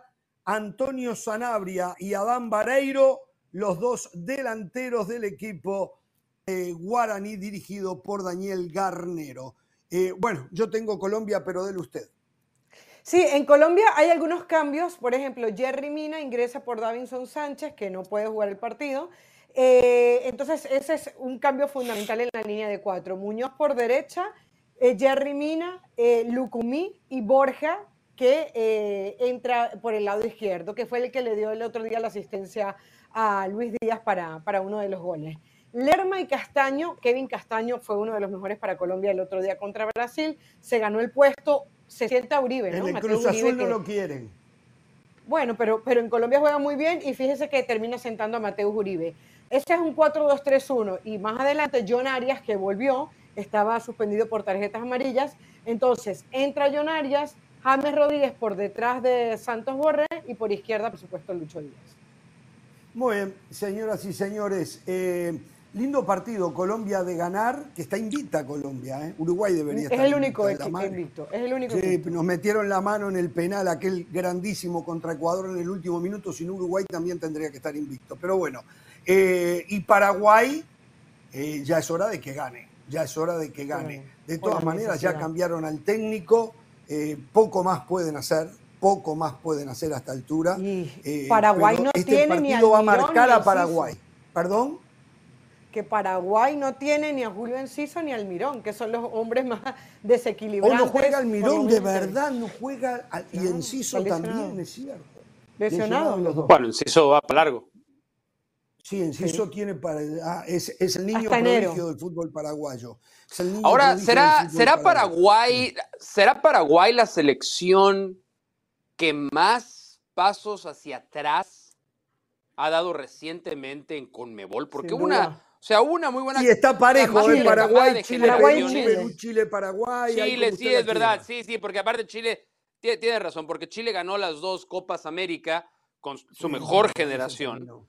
Pero, pero después se cayó a pedazos, pero el retroceso de Paraguay también, porque en Chile como quiera tú todavía ves algunos futbolistas, ¿no? Asumo que eh, talento hay y será cosa de reorganizar. Con- Eh, No sobra Paraguay ha mucho, eh, no, también- no ha habido recambio en Chile. No, como pero Perú creo que en. Paraguay hay menos todavía. En Paraguay Sí, hay sí, menos es verdad. todavía. Es verdad. Y es que verdad, Chile te puede hacer un gran partido todavía, Paraguay no. Tenemos años Bueno, que no vemos a. Paraguay que toque el balón Eh, con, con Me tiene muy preocupado, y esto lo voy a dejar acá nomás, el partido, eh, primero, nadie gana los partidos antes de jugarlos. Los partidos hay que jugarlos. Todo el mundo, escuchando medios de prensa, leyendo medios de prensa, da por descontado que Uruguay le gana a Bolivia. No lo digo, eh, no es la primera vez que a Uruguay le pasa y que a muchos equipos que llegan ampliamente favoritos y por H o B se le termina complicando. No me gusta lo que se está hablando de Uruguay, dándolo como la gran selección. la- Por suerte los jugadores no se lo creen. Por suerte los jugadores no se lo creen. Pero yo siento, hablando de buena y mala onda, que eso es mala onda. Cuando se tiran tantas loas, no me gusta. Eh, hoy, infinitamente, en lo individual y colectivo, Uruguay sobre Bolivia. Pero reitero, el partido hay que jugarlo. Eh, Ecuador, Pero ya va, Para- perdón, perdón, stop. Sí. ¿Usted pretende que no demos favorito a Uruguay cuando va a jugar en Montevideo, no, cuando viene yo de ganar la campe- entiendo, a- que es campeona del mundo, cuando Bolivia? O sea, hay que... Hay que Lo que pasa es que hoy, hoy Sago, hoy Sago, el técnico de Bolivia, dice, Uruguay es la gran sensación del fútbol Yo no- sudamericano. No, me gusta, No veo, no, veo, no veo gusta. las nubes para sacar ese paraguas, ¿eh? Yo veo un cielo despejado, no, no, no, azul celeste, espectacular, como para andar sacando gusta. ese paraguotas que está sacando Jorge Ramos en este momento. 4-0 va a ganar Uruguay ese partido, por favor, se va a consolidar como el mejor equipo que de la escuché eliminatoria. ese resultado, lo escuché, pero muchísimo de verdad hoy, ¿eh? 4 a 0, no sé. de Seguro de algún sacan. experto, seguro, seguro, de, seguro de algún gran experto. No sé, yo no sé dónde sacan eso, pero todo el mundo hace cuatro goles Uruguay, hace cuatro goles Uruguay. O sea, déjame a mí tener miedo, por favor. Déjame a mí tener No, miedo. no. Aparte, ha sido una jornada patética hoy para el fútbol mexicano. La sub-17 goleada y eliminada del Mundial por Mali. La sub-18 goleada 7 a 1 por No, Inglaterra. Había una O sea, condición, usted no estuvo en la llamada de preproducción. La señora No, de a las esa hora salas estoy en el pidió que hoy no se hablara de la sub-17. Ella dijo, no hemos hablado nada en todo el tiempo de la sub-17, hoy no tenemos por qué hablar de la sub-17. Eso Hoy fue no lo que tenemos, dijo la le faltó decir, le, le faltó decir, hoy no tenemos que hablar del 5-0 de Argentina a Venezuela. Dígalo ya, diga, suelte. Em, Sí, sí, sí, lo que pasa, Jorge- 5-0 Jorge, que hay que entender algo. Yo defiendo a Venezuela. Sí. con, con Maestro Tavares, con Diego Alonso, era muy difícil pronosticar una goleada a favor de Uruguay porque conocemos los estilos de esos dos entrenadores. Son, eh, son técnicos que se sienten muy cómodos si el equipo contrario tiene la pelota, si el equipo contrario asume el rol protagónico, si el equipo contrario asume riesgos. Bielsa nos ha enseñado las dos facetas, porque Bielsa contra Argentina y contra Brasil salió a ser un equipo de respuesta sin la pelota. Le cedió la posesión, pero sabía qué hacer cuando tenía el balón. Pero en esta misma eliminatoria, quitando los rivales gigantes de América que son Brasil y Argentina, contra todos los demás, Uruguay ha ¿Cómo le salido cuesta, a eh? proponer, ¿Cómo le ha cuesta, salido a eh? tener la pelota, a generar muchísimas oportunidades de gol. O sea, a Colombia, a Colombia, que es difícil jugar en Colombia, en Barranquilla, con ese calor, contra una muy buena selección de Colombia, en el primer tiempo, en esos 45 minutos, Uruguay generó 6, 7 oportunidades claras de gol. Por eso entiendo el pronóstico del periodista uruguayo, que no quiere decir que sea porrista, da el pronóstico de una goleada porque hay argumentos que lo respaldan y enfrente está Es una verdad, de las peores es selecciones verdad, de esta no eliminatoria. Por eso es sencillo pronosticar que hoy Uruguay le va a meter 5 a Bolivia. ¡Uy! Usted ya puso otro gol más. Uy. No, no, no. Es no, más, no mire, tan mire, fácil Jorge, mire, Jorge, Pero, ¿qué pasó con lo de tiempo. las goleadas? No se predicen. Claro, no, las goleadas no se planifican. Yo sí puedo pronosticar goleadas, claro. El entrenador, no- Jimmy Lozano sí puede planificar una goleada porque hoy la necesita. Por eso creo que también se va a dar la goleada. Mire, Jorge, hoy el escenario es perfecto para que al minuto 60 ingrese Luis Suárez. Partido totalmente definido, 3 a 0. El centenario de pie recibiendo a uno de los mejores delanteros que hemos visto en los últimos 20 años. Gracias, Luis Suárez, por participar y que sea su última convocatoria, porque para lo que pretende. No, yo creo que va a estar en Luis Copa Suárez América, No, ¿eh? tiene lugar, no tiene cupo en la selección de Uruguay. Bueno, tenemos que hacer la pausa, señores. Tenemos que hablar todavía del Ecuador-Chile. Atención, que Chile, estamos mirando la tabla ¿Sí? de posiciones, dependiendo también de otros resultados. Tiene cinco puntos, salta ocho. No Hoy Venezuela eso, tiene ocho. Hoy Venezuela Escuche, tiene escuche ocho. estos dos que no quieren hablar de Ecuador y Chile. No, no, ¿Ecuador? no. ¿Chile? Juega Moisés bueno, Caicedo, yo- el volante yo- yo de central del Chelsea, ahí, por ejemplo, ¿no? Sí, Juega Moisés el, ro- el- Caicedo. el robo del año, ¿eh? El robo del año, pero bueno. ¿En qué robo? Eh, ¿En qué robo? Lo que costó. ¿Por Moisés qué? Claro, no, que ha rendido. No tiene calidad. Ha rendido muy mal. Vamos a la No, pausa, Brydon- vamos a la Brydon hizo No me enoje a, mis amigos ¿de qué me habla? ecuatorianos. eh. No me ¿De qué me habla? no me No, vamos a Ecuador, Ecuador, Chile, hablemos mejor del Monday Night Football, que estuvo buenísimo. No, sigo.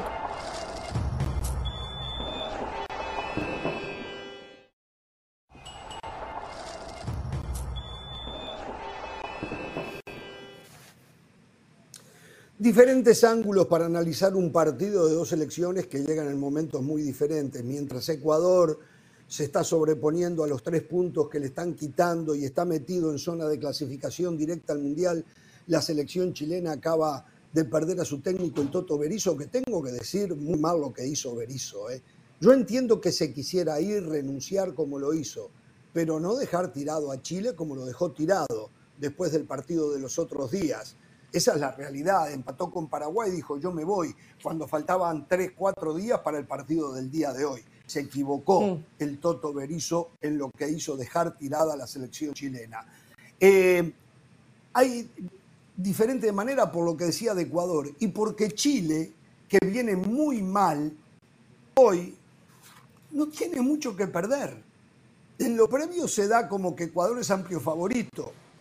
Por lo tanto, Chile hoy juega hasta sin tanta presión esperando al nuevo técnico. ¿eh? Eh, y eso lo puede hacer peligroso a Chile, porque buenos jugadores tiene, buenos jugadores tiene. Hoy Chile no juega presionado como tendría que ser, porque no tiene técnico, está un poco a la deriva. Entonces, bueno, a ver qué sale. Ecuador sí, y le va a faltar para mí el jugador que ha hecho la diferencia, que es Ener Valencia. Eh, no es un tema menor a la selección ecuatoriana, pero Y- lo de Ecuador muy bien, eh, muy bien de todas maneras. Bueno, que de todas maneras yo creo que ellos pensaban que podían ganar en Venezuela. De hecho, plantearon un partido para hacerlo y se terminan quedando solamente con un punto. Por más que Venezuela esté Ah, teniendo pero una de visitante solamente un punto para- no está mal, ¿eh? Más allá de pero que sea ahora tienen, Venezuela. ahora tienen que ganarle. Va a valer ese punto si hoy sacan el resultado ante Ah, Chile. claro, está pero, pero Ecuador se ha caracterizado por hacerse fuerte de local en la altura de Quito. Sí, te dejan el altura. pasto alto, Tiene te lo siete mojan, bajas. te complican toda la vida. Hay tres selecciones Tiene que hacen siete, esas sí, cosas. tiene siete bajas, Jorge, eh, entre esas la de Ener Valencia que ya tú decías. Faltan hombres importantes como Piero Incapié, faltan hombres importantes como Estupiñán. Entonces, sí, es verdad que esta camada de jugadores, eh, que, por cierto, me parece que Félix Torres ha caído de pie, o sea, eh, por más que estamos viendo el Félix Torres del Qatar en la Copa América del 2019 y no el Félix Torres que dirigió a Qatar en el último Mundial de Fútbol, que esa selección fue irreconocible. Pero creo que puede ser un partido muy parejo y a ver qué pasa con una Chile que no se ha terminado de recuperar, que le falta ya desde hace rato eh, jugadores como Diego Valdés, que era el que hacía la diferencia, como Arturo Vidal, que cuando entraba también lo hacía, eh, y a partir de ahí reponerse a esas bajas y las que han ido llegando para ver si pueden sacar algo más. Yo quiero hablar de Estados Unidos, quiero hablar de Panamá. ¿Podemos darle la vuelta a la Ah, página? sí. Fantástico, el Ecuador no contra Chile, voy a estar atento. Ah, yo quería de hablar de. Chile contra Ecuador, pero bueno, A está ver, bien, José, adelante, está bien, A está ver, bien. usted quiere falta Chile, siéntese pero- No, no, no, no, no, no, no, no, no, Una- pero. Jorge, una cosita no, no, no. rapidito, una cosita Yo le rapidito. ya Es que me- satisfecho con este tema de la Conmebol, no hay tema. Perdón, perdón, perdón, una cosita al, al- al- al mexicano de a pie, lo digo, ¿no? Porque, ¿por qué despreciar tanto el fútbol pie. suramericano y hoy si México No, no le diga mexicano de a pie a Mauricio. Diré, no, no, no, no, no le estoy diciendo a Mauricio, le estoy diciendo al mexicano de a pie, al, al- pobreza, al aficionado. No, no, estoy hablando del aficionado. Digo, hoy México está jugándose la posibilidad de ir a la Copa América de manera directa. Algo tendrán estas elecciones, algo tendrá la campeona del mundo, algo tendrá Colombia, Brasil, Ecuador, Perú, Chile, que quieren ir a esa Copa América de manera tan, tan, tan evidente, ¿no? Algo tendrá. Digo, vean Argentina, de Brasil, eliminatoria suramericana Uruguay, y, y de repente Colombia, les dan ganas de ir. Ecuador, Chile, Sí. A partir de mañana podrían tener que decir Uruguay, Argentina, Brasil. mero, a partir así de mero, mañana. así Vamos mero. a ver. Sí, sí, sí. Del, dele Sí, porque sí. Del Valle quiere hablar. ¿Qué quiere? No, no, ya nos vamos, dice. Vergonzoso lo de Serginho Dest. Perdió los estribos. Sí, Sus compañeros vergüenza. molestos con él ya ofreció disculpas y felicitar a Thomas Eh, no Christensen. alcanza. Christensen está haciendo, está haciendo lo que Marcelo Bielsa hizo con Chile y lo que Bielsa está haciendo con Uruguay. Christensen lo está haciendo con Panamá. Menos recursos, menos calidad y una selección Igual. que juega muy bien al fútbol. Tengo que coincidir con Gustavo Alfaro, no es para un 6 a 1 global. ¿eh? Eh, es más, mire lo que le voy a decir. En Costa Rica están que se mueren, dice que llegó agrandado Gustavo Alfaro. Le voy a decir esto a los ticos. Les juro, créanme, Gustavo Alfaro va a hacer de Costa Rica una selección competitiva. Yo ayer ya lo vi. Ya empieza a tener forma. Es más, cada vez que llegaba al arco Panamá le hacía un gol, pero el partido lo llevaba adelante Costa Rica, en el primer tiempo hablo. Eh, pero A ver, ¿quién- la efectividad quién- quién de saldría Panamá como favorito baja. Les puedo Rica? asegurar que Gustavo Alfaro México. les va a México. armar una selección ver, competitiva. ¿Qué dice Mauricio? El, el- el repechaje es a un solo partido, ¿correcto? Sí, Sí. correcto, en, Estados Si Unidos. no me equivoco. En Texas, Sí. exactamente. Eh, ¿Quién saldría como favorito en ese repechaje? ¿México o Costa Rica? México. Yo le voy a México decir, un 15%. México es favorito siempre. México es favorito siempre. Pero yo le voy a decir una cosa. ¿Cuándo es el repechaje? En ¿Cuándo es marzo. el repechaje?